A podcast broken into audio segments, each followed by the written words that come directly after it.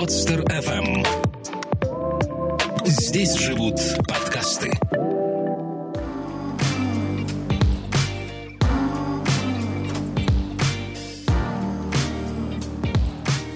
Центр Мир Дават представляет подкаст «Между прочим». Полезно, важно, по-доброму мы создаем традиции. Добрый день! С вами подкаст «Между прочим». Мы говорим о том, что происходит с нами и вокруг нас. В нашей некоммерческой студии подкастов «Мир да лад» мы продолжаем встречаться с профессионалами своего дела и делиться практическим опытом, который поможет нам справиться с ситуациями в жизни НКО и социально ответственного бизнеса, а вам взять практический опыт гостей в свою повседневную жизнь. В первом эпизоде второго сезона мы показали, какие могут быть франдрайзинговые акции между НКО и представителями бизнеса на примере нашего сотрудничества с психологическим центром «Чувство покоя». Мы с нетерпением ждем релиза по обновлениям для НКО от нашего партнера, хостинг-провайдера для подкастов Podster FM. Вначале мы говорили о сложностях и их преодолении во время беременности и родов. В следующем выпуске обсуждали дела подростков. Сегодня нас ждет не менее интересный разговор про психологические техники, которые однозначно пригодятся в повседневной жизни как вам, так и вашему ребенку. У нас вновь аудиомост Санкт-Петербург-Москва с Александрой Капецкой. Она психолог, ведущая самого популярного психологического подкаста в России «Психология. Мифы и реальность», который уже набрал свыше 13 миллионов прослушиваний. Александра, здравствуйте. Здравствуйте, Григорий, рада снова слышать вас. Мне очень приятно, что Питер в авангарде этой работы – НКО подкасты. Поэтому всячески готовы вас поддержать. Подстер FM вообще родом из Питера, чтобы вы знали. Мы в некотором роде ваши земляки. Просто переехали в Москву, и мне очень приятно оказывать всестороннюю поддержку в вашей работе. Александра, это наша с вами вторая встреча, и я надеюсь, что не последняя. В первый раз мы немного рассказали о центре чувства покоя. Однако хочется поподробнее узнать лично о вас о вашей работе в психологии и о самом центре. Расскажите нам о том, что не вошло в первый эпизод подкаста, между прочим. Давайте немного расширим и дополним информацию для наших слушателей. Это небольшая компания, очень не, небольшая. Мы адаптировались к текущим условиям, вышли в онлайн.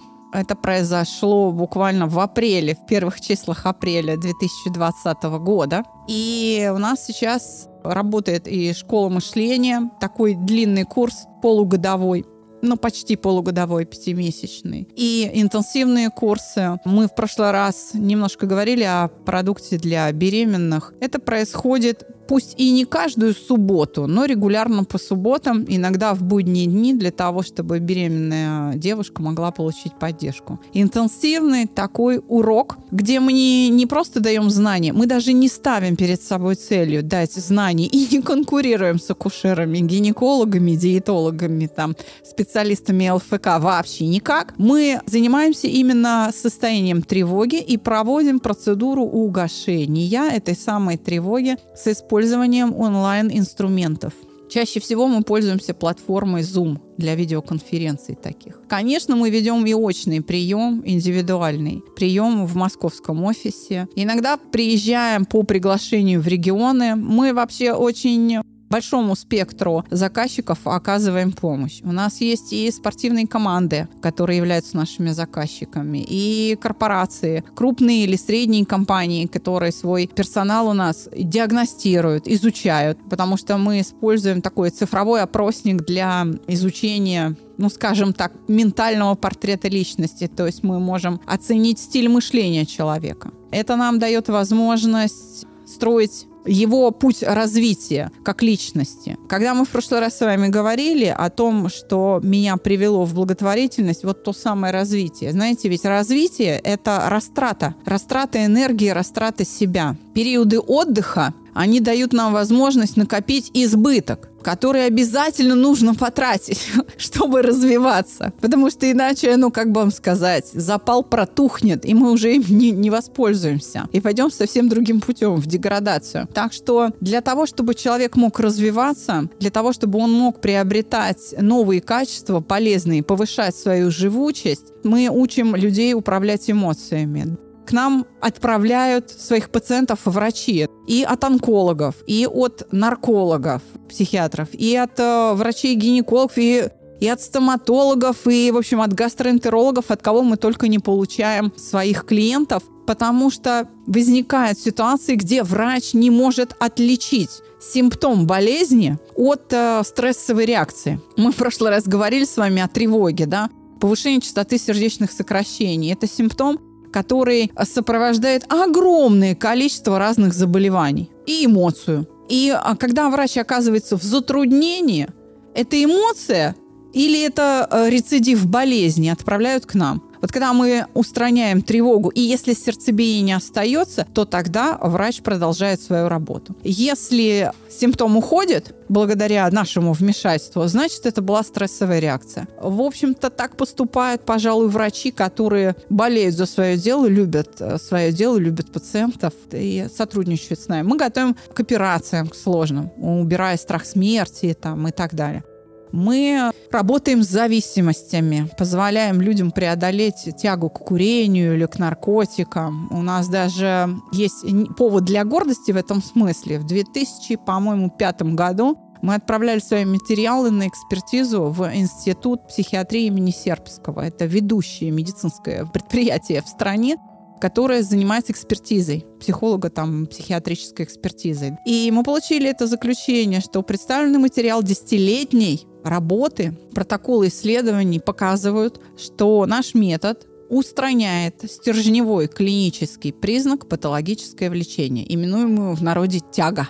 Мы можем гордиться этим, и да, действительно, мы можем гарантировать, что тягу мы уберем. Это, конечно, не единственная составляющая проблемы зависимости, но такая ключевая. Мы с ней справляемся. Это к вопросу о том, там, с чем мы работаем. Мы э, можем помочь человеку просто преодолеть какой-то жизненный кризис. К нам обращаются супружеские пары в конфликте или конфликт отцов и детей между взрослыми детьми и родителями. К нам обращаются подростки. К несчастью, подростков, которые попадают в депрессивное состояние в возрасте 14, 15, 16 лет становится все больше и больше. Мы вынуждены были по этой причине открыть подростковую программу. И, конечно, это печальная картина, когда в 15-16 лет у ребенка уже э, там два года как подтвержденный диагноз, например, артериальной гипертензии, ну, гипертония, да, гипертонической болезни. Или, скажем, тот же депрессивный эпизод, и ребенок к нам часто попадает в ужасном состоянии. Ему очень сложно помочь, потому что он уже года два как пьет антидепрессанты.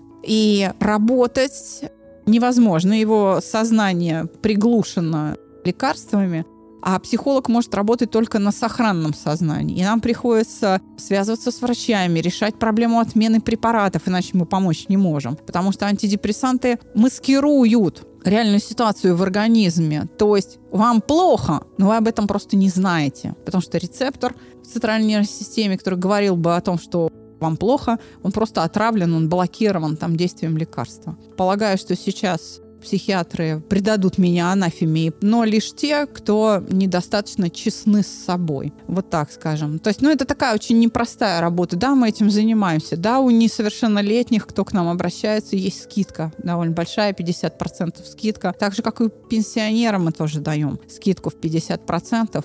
Главное только подтвердить возраст свой и наличие статуса пенсионера. Что еще можно сказать? Пожалуй, наверное, все. Это, пожалуй, ну, такими крупными мазками, с кем мы работаем и для чего мы работаем. Иными словами, везде, где есть переживания, где есть эмоции, которые являются предметом моей профессиональной деятельности, есть повод пригласить чувство покоя или обратиться за помощью к нам. Напоминаю, что центральное звено, на которое мы влияем, это эмоции. Это такие функциональные системы, которые там, рефлекторным путем возникают у человека и закрепляются, и уже воспроизводят сами себя в виде переживаний, которые мы не можем подавить усилием воли. Так вот, чтобы выключить этот механизм, не нужна воля, а нужно специальные методы, приводящие эту систему к распаду, в основе которых лежит идея угошения. Она принадлежит Ивану Павлову, открывшему условные рефлексы. И, в общем-то, физиологи в большом количестве экспериментов удачно проводят угошение разных видов поведения, разных видов реакций на животных, на лабораторных. Это как-то не удавалось э, перенести на человека.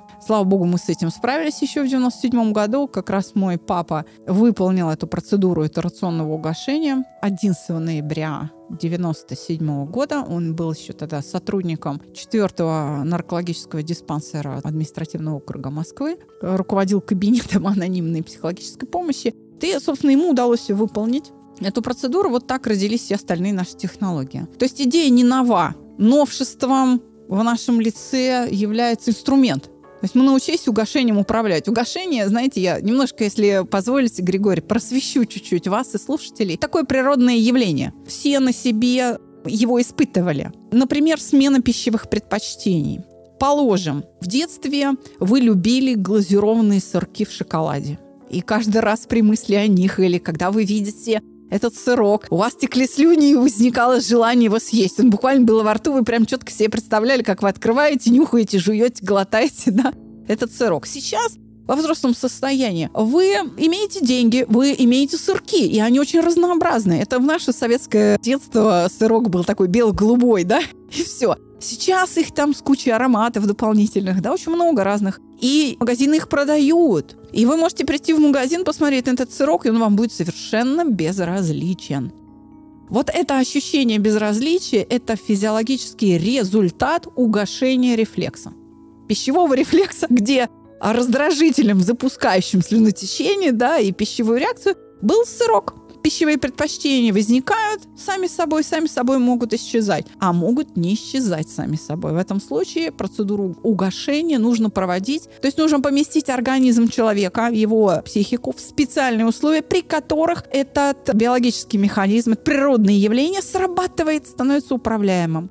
Собственно, этим мы и занимаемся в нашем психологическом центре. Мы занимаемся угошением тех рефлексов, которые входят в состав эмоций, и угошая поочередно один за другим, мы добиваемся распада всей системы. То есть вся эмоция прекращает свое существование. Но опять же, нужно понимать, что эмоция – это реакция на какую-то жизненную ситуацию. То есть я не могу выдернуть из вас обиду как биологическое явление, как способность обижаться. Нет, вы будете обижаться, но делать это будете по-другому. То есть та ситуация обиды, которая причиняет боль, и с которой вы не можете справиться, то есть вы не можете эту обиду простить, но надо – потому что она вас мучает, да, вот эта ситуация подлежит угошению реакции на нее. То есть она является предметом моей работы. Понимаете, э, в рамках нашей работы мы не делаем людей бесчувственными, психопатами, которые все время улыбаются, все время счастливы. Нет, вы, вы будете переживать всю гамму состояний, да, и приятных, и неприятных, но они будут просто управляемые. Разница в чем? Вы живете не приходя в сознание, и с вами переживания случаются. Или вы после обучения у нас сами решаете, вам вот сейчас пообижаться или не стоит. То есть мы даем некоторую свободу, перенастраивая ход мышления, используя орловские механизмы, орловский подход, интроспекцию, дневник с маевтикой, то есть с правильно заданными вопросами, и медитативную графику, которую тоже можно использовать для угошения реакции эмоциональных состояний нежелательных переживаний.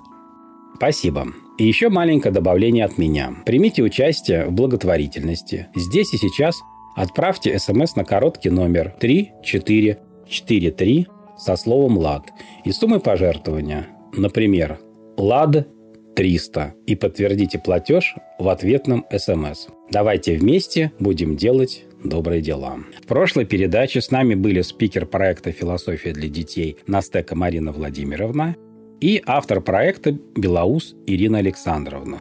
Мы говорили о подростках и о том, что они чрезмерно используют гаджеты. Расскажите, как можно использовать гаджеты во благо?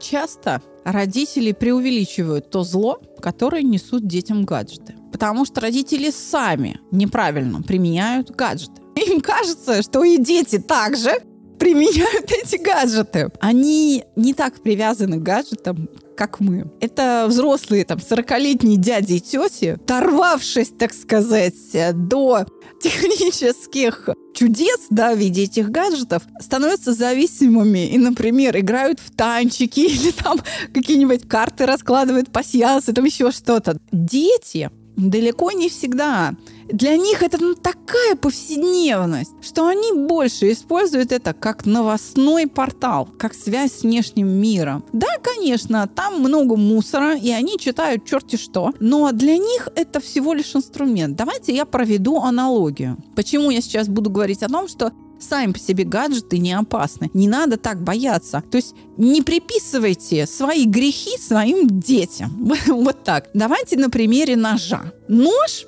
это острый предмет, и ножи бывают разные, верно? И э, нож сам по себе не имеет никакой эмоциональной окраски, он просто есть. Если нож находится в руках повара, Григорий, помогайте. Он является инструментом для чего? Для приготовления первых блюд, гарниров, десертов, всего, что умеет повар. Правильно. Так, теперь представим себе, что нож несколько иной формы находится в руках, скажем, скульптора. Он является предметом для чего? Для создания произведения искусства, в данном случае скульптура. Если нож находится в руках врача-хирурга, это орудие чего? Это уже орудие спасения жизни, помощник лечения людей. Правильно, это средство лечения, может быть, даже спасения жизни. А в руках охотника? Орудие добычи пропитания. По сути, орудие убийства. Да, это орудие убийства. Нож ведь может э, быть использован, например, с корняком, который шьет шубы, да, или там кожаные сумки. То есть он может быть для создания изделий кож-галантереи, вот так вот. То есть все дело в том, в чьих руках инструмент и для каких целей он используется. И прежде чем осуждать своего детеныша, загляните в гаджет и посмотрите, куда он с его помощью попадает, какую информацию. Да, установите родительский контроль и успокойтесь. Родительский контроль нужен не для того, чтобы через час после того, как включился этот гаджет, автоматически его выключить, а для того, чтобы получить ценнейшую информацию о том, с кем, о чем он говорит и какую информацию он потребляет. Чингиз Айтматов в свое время сказал великую вещь. Он сказал, что э, желудок умнее мозга. Его может стошнить. Мозг же глотает всякую дрянь. Да, то есть нет барьера критики. Так вот, получите информацию о том, дрянью питается ваш ребенок или чем-то полезным. И вы можете удивиться, что ваш ребенок, оказывается, просвещается. Он может быть подписан на новостные каналы всевозможных научных сообществ и быть любопытен к профессии, которую вам даже не приходило в голову а, вообще изучить, и, может быть, вы даже не знаете о ее существовании. Вот так. Ваш ребенок может заниматься литературным творчеством, создавая так называемые фанфики. И делать это неплохо. Он может просто стесняться и бояться вашего осуждения и непонимания. И вы можете быть в неведении. А между тем, стоит на это обратить внимание, подбодрить ребенка и кстати, участие во всевозможных конкурсах э, фанфиков на разных э, порталах для детей может очень способствовать развитию его литературного таланта и вообще его пристрастию к чтению. Вот сейчас принято говорить о том, что ой, дети ничего не читают. И если ваш ребенок не держит в руках книгу, это не значит, что он не читает. Именно благодаря гаджетам детишки читают гораздо больше чем мы с вами. Просто они не держат книгу в руках. Вот и все. Что касается использования гаджетов в терапевтических целях для психологической помощи. Давайте, Григорий, я вас спрошу. Вы когда в школе учились или там в институте, вы на полях рисовали в тетрадках? Ну, я не только на полях рисовал, и за полями тоже. Вот. То есть, когда идет урок, да, у вас какое-то переживание, вы о чем-то думаете, не обязательно это переживание, ну, какой-то мыслительный процесс идет. И чтобы его выразить, вы же не можете вскочить и там бегать, делиться своим переживанием, ведь идет урок. Что вы делали? Вы использовали тетрадку и ручку, чтобы выразить это свое состояние. Ну, по большому счету так. Это такой неосмысленный рисунок. Каракули, вот так скажем, каракозябры. Это и есть медитативная графика, Григорий. Собственно говоря, все дети при помощи графических средств общаются сами с собой. Они так снимают, например, напряжение или усиливают удовольствие, используя рисунок. Да, это крокозябры, и это понятно только автору рисунка. Но это то средство, которое может использовать не только психотерапевт, психолог, но и любой родитель и даже ребенок сам, понимая, как лучше это делать. Вот это и есть медитативная графика, которую мы применяем. Ее можно применять для того, чтобы зафиксировать то чувство благополучия, счастья, которое давно у ребенка не было, или просто оно вот сейчас есть, и его хочется запомнить. Его можно будет потом при помощи рисунка вызвать. Есть второй способ применения медитативной графики для угошения. То есть напряжение, эмоцию если ребенок не может осмыслить, он может ее нарисовать и привести к угошению целую систему. Это доступно, дети это делают все абсолютно. Просто нужно направить его. Ну и третий способ – это сделать неосознаваемое осознанным. Вытащить из подсознания и положить в поле внимания нечто, что беспокоит. Давайте вспомним Салтыкова с Щедрина, как один мужик двух генералов прокормил. Помните, там есть э, такая фраза. Чего-то хочется, не то пирогов с капустой, не то солонины с хреном, чего не пойму, да? Вот чтобы понять, все-таки пирогов с капустой или солонин с хреном, есть еще один способ медитативной графики. И хорошая новость для родителей, которые нас сейчас слушают, также и для педагогов, психологов, в том, что вы можете использовать гаджеты для медитативной графики. В каждом смартфоне есть рисовалка, а уж тем более в планшетах в планшетных устройствах всегда есть какой-то пейнтер, какой-то рисовальный софт, который вы можете использовать. Ребенок будет пальчиком водить по экрану и э, либо фиксировать свое текущее приятное состояние, чувство покоя, благополучия, мира, там, ну и так далее, счастья какого-то в душе, оно ему пригодится в жизни для подготовки к каким-то неприятным или там сложным ситуациям, например, к экзаменам, к соревнованиям, каким-то зачетам. Он может перейти в чувство покоя и пойти на экзамен. Или он может сделать чувство покоя, заглянув на экран смартфона, на котором оно нарисовано его рукой, и понятно только ему, для того, чтобы пойти почистить картошку, что он так не любит. И если он будет готовиться к почистке картошки вот таким способом, разглядывая свое чувство покоя, которое у него реально было, он просто успел его зарисовать в смартфон, его отношение к чистке картошки изменится. Так же, как к сырку. То есть уйдет в этом случае неприятное переживание. Ему сначала будет все равно, он просто спокойно будет чистить картошку, а потом научится, скажем так, с картошкой в руках медитировать. Он, он даже не будет замечать, э, что он там почистил картошку и о чем-то успел подумать, даже о чем-то приятном. Выучить там стихи или просто помечтать. Смартфоны можно использовать для угошения каким образом? Когда ребенок разнервничался, например, расплакался, он может это свое напряжение, вот эти свои слезы, вот то, что у него на лице напряжены мышцы или кому в горле, или там в груди давит, он может вот эти состояния рисовать и каждую попытку удалять, каждую неудачную попытку удалять, и он будет видеть, как меняется рисунок. Сначала рисунок будет заполнять все пространство экрана. Вторая попытка уже будет терять цвет, количество, и разнообразие цветов, изображающих вот это напряжение, слезы, ком в горле, давящее чувство в груди, отчаяние, оно начнет ослабевать. Чем точнее ребенок изображает чувство, тем быстрее оно угошается. Рисунок будет становиться все более простым и примитивным, и в какой-то момент, удаляя вот эти файлы неудачных рисунков, останется чистый экран. И вы увидите, что ваш ребенок успокоился. У него прошли слезы, прошел ком в горле, и вообще обиду он вам простил. А вот как сделать неосознаваемое осознанным? Нужно рисовать, водить пальцем по экрану до тех пор, пока пальчик у ребенка не остановится в одном месте и не будет вот рисовать такую точечку, кружочек. Вот в этот момент нужно его спросить, ну-ка, какая мысль в голове, что там, о чем думаешь? какой образ стоит. И ребенок скажет, а, точно. Ну, там, не знаю, как учительница меня к доске вызвала и придурком обозвала. Ну, и, условно. Или как собака меня облаяла, я испугался. Так вот, вот это и есть переход из бессознательных процессов в сознание, просто фокус внимания удерживает образ, и это становится осознаваемым. Вот, собственно, и все. Такое нехитрое использование гаджетов. И вот третий способ даст ребенку понять, все-таки пирогов с капустой или слонин с хреном. Мы говорим про целительное рисование, про медитативную графику, а в психологии есть направление – арт-терапия. Как я понимаю, техника, о которой мы ведем речь, к арт-терапии не относится. В чем у них отличие? Для чего служит целительное рисование? Целительное рисование, оно же медитативная графика тремя способами. Мы пока всего в трех, э, в трех вариантах используем. Отличается тем, что она используется для угошения или для создания стимула, взгляд на который будет запускать реакцию. А арт-терапия используется всего лишь для отреагирования.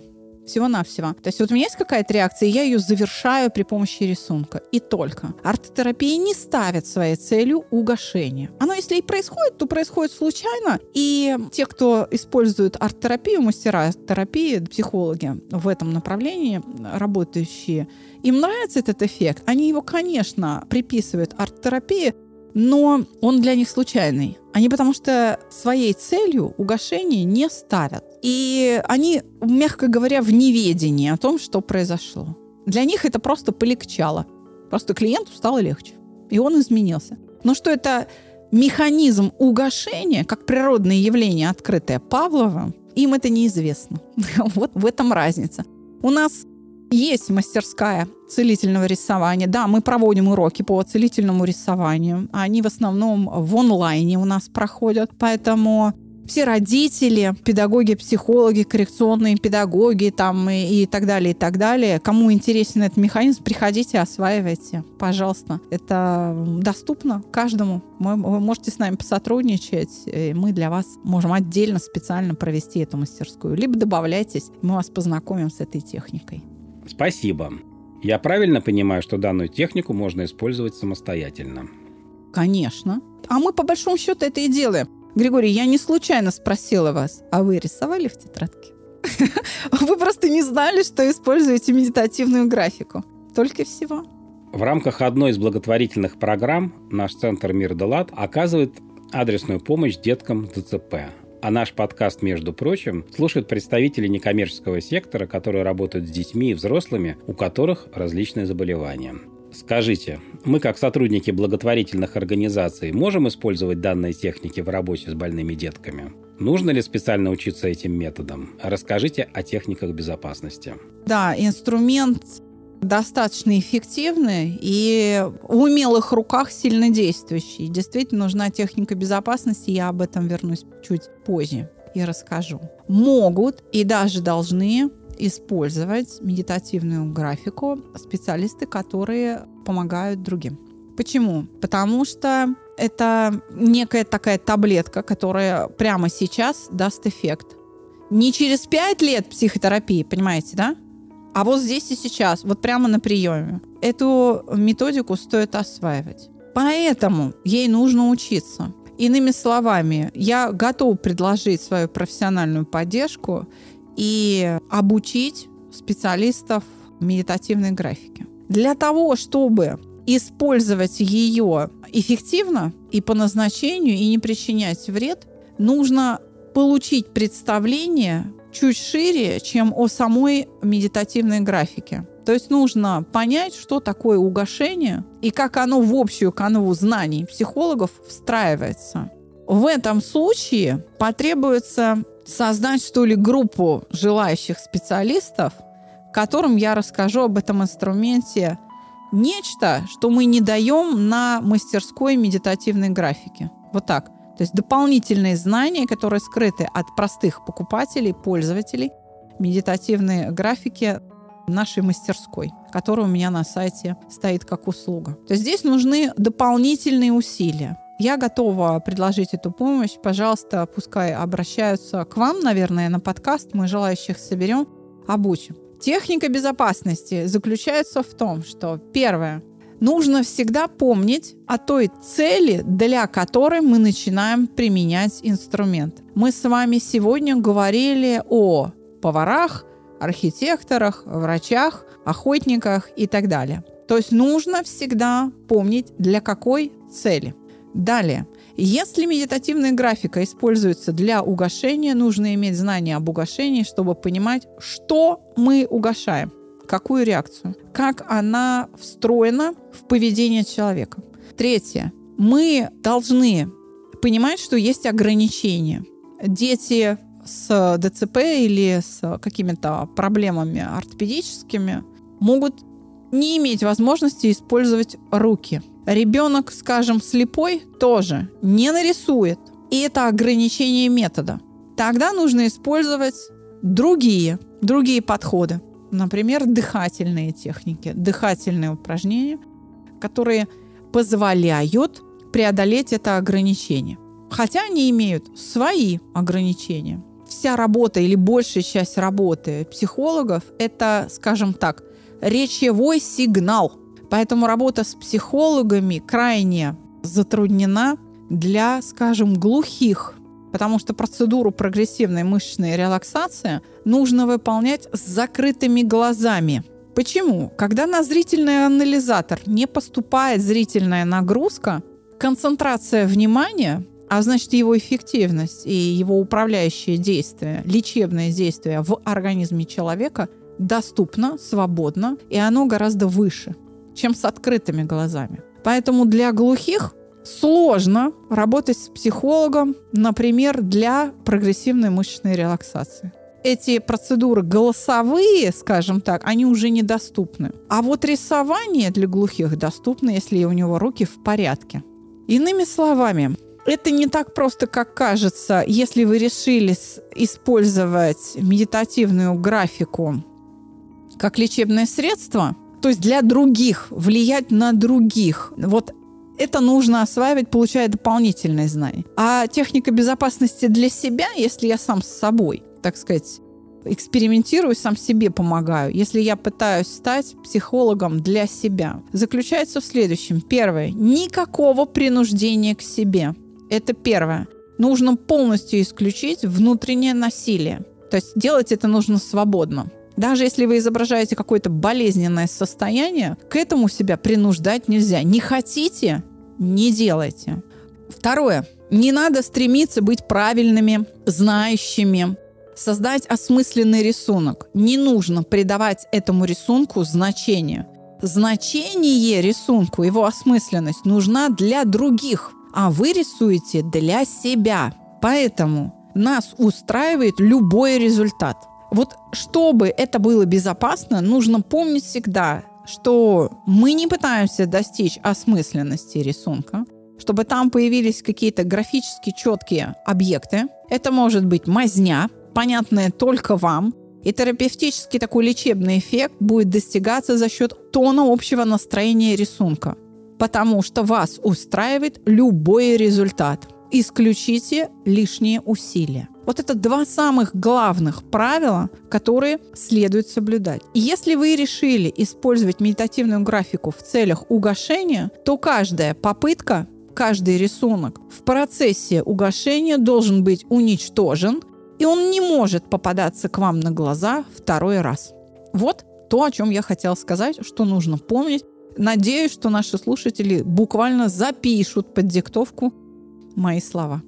По сложившимся традициям давайте подведем итоги. Александра, давайте выделим важные техники и опыт в один чек-лист, который слушатели возьмут с собой в повседневную жизнь. Первое. Если вас беспокоит, что ваш ребенок часто использует гаджет, установите родительский контроль не для того, чтобы заблокировать его, а для того, чтобы поближе познакомиться со своим ребенком, возможно, удивиться и даже гордиться им больше обычного. Второе. Научите его использовать гаджет во благо. Как я уже говорила, информация тоже может причинять вред. Если вы учите детей переходить дорогу, пользоваться острыми предметами, электричеством, обращаться с огнем, научите ребенка правильно обращаться с информацией. Вам нужно выстроить барьер критики, чтобы он мог, ну, сам для себя сомневаться в качестве той информации, которую он потребляет при помощи гаджетов. Следующее. Вы можете научить ребенка использовать гаджет для целительного рисования. Он все равно рисует. Обратите внимание, все поголовно школьники рисуют на полях или на листах в тетрадке. Они могут это делать в, своем гаджете. Вот. И самое главное, еще раз повторю правило целительного рисования, оно будет целительным в том случае, если вы не принуждаете ребенка к этому, если вы не гонитесь за результатом, потому что вас устраивает любой результат. И третье, если вы используете гаджет и рисовалку в нем для угошения. Каждая попытка угошения, каждый рисунок должен быть уничтожен и дважды не попадаться на глаза, чтобы не перезапустить и не, пере... не простимулировать реакцию. Друзья, по ссылкам в описании обязательно заходите на сайт Центра чувства покоя и знакомьтесь с актуальными курсами. Выбирая курс или психологическую консультацию, примите участие в нашей совместной благотворительной акции. Скажите кодовое слово «Мир да лад» или просто сообщите, что вы хотите помочь детям. Тогда часть средств с оплаты услуг Центра чувства покоя будет направлена в нашу некоммерческую организацию «Мир да лад» на благотворительность. При этом цена услуг для вас не изменится. Александра, как руководителю Центра чувства покоя, есть что добавить к моим словам? Я надеюсь, что таких э, желающих будет все больше и больше. Я очень э, рассчитываю на то, что администратор, принимающий звонки в Центр чувства покоя, будет на каждом втором звонящем слышать кодовое слово «Мир Далат». Это будет очень приятно, что мы и такой вклад внесем. Спасибо большое вам, Григорий, и вашей организации. Всего доброго. До свидания. Я не прощаюсь. Да, я готова еще участвовать в вашем подкасте, делиться опытом. Давайте, может быть, предложим вашим слушателям присылать вопросы, если они есть, лично ко мне. Принимайте корреспонденцию, мы будем готовить выпуски, я помогу.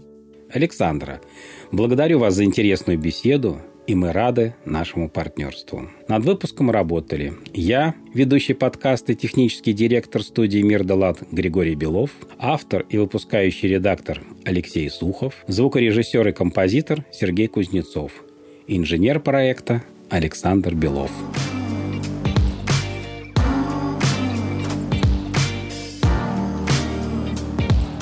Между прочим, помогать легко. Отправь смс на номер 3443 с текстом «ЛАД-200», где 200 – любая сумма пожертвования. С вами был подкаст Центра «Мир да Между прочим». Ждем вас снова!